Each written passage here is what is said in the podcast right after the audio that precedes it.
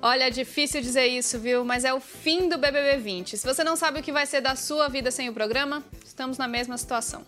Essa edição foi histórica, ela misturou pela primeira vez anônimos e pessoas que já eram famosas antes de entrarem na casa.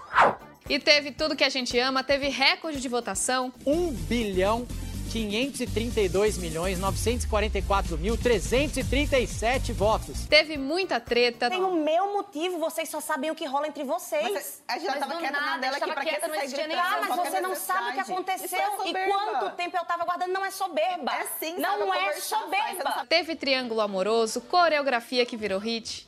Tamborzinho,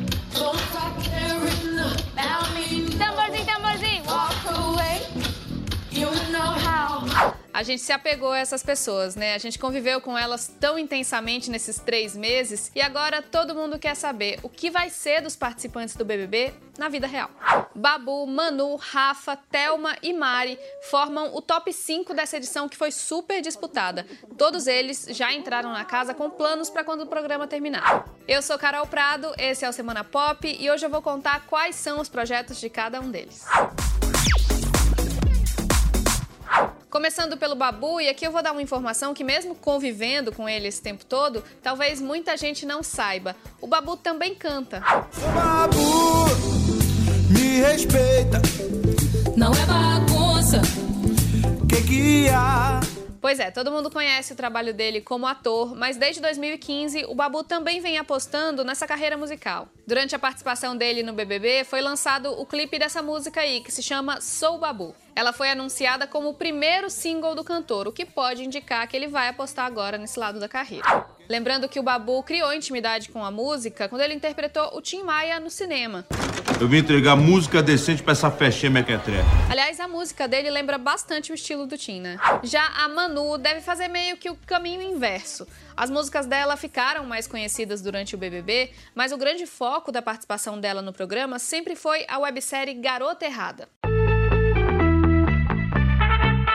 Oi, meu nome é Manuela Gavassi, mas você pode me chamar de Manu. Gavassi. Já deve ter ouvido meu nome por aí. Ou não. Essa série já existia antes da entrada da Manu no BBB. Os episódios são lançados pela internet e rolaram várias pílulas nas redes sociais durante todo o período em que ela esteve no programa. E olha, alguns novos roteiros dessa série já estão sendo negociados com plataformas de streaming. O empresário da Manu também está em conversas sobre a participação dela em filmes e até sobre a adaptação para o cinema de um livro que ela lançou em 2017.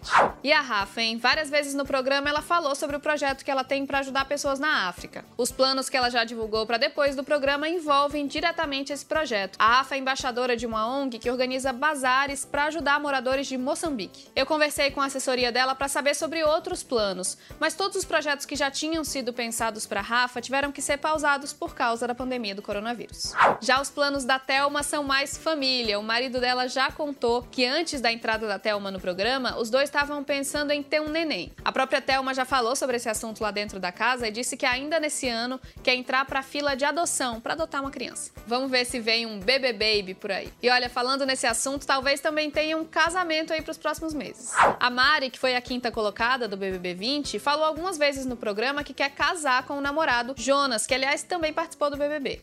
E aí, depois que ela saiu, ele aceitou e foi ao vivo. Ouve aí. Amor, você sabe que o que eu mais quero é casar contigo, né, vida? A gente já fala isso faz tempo.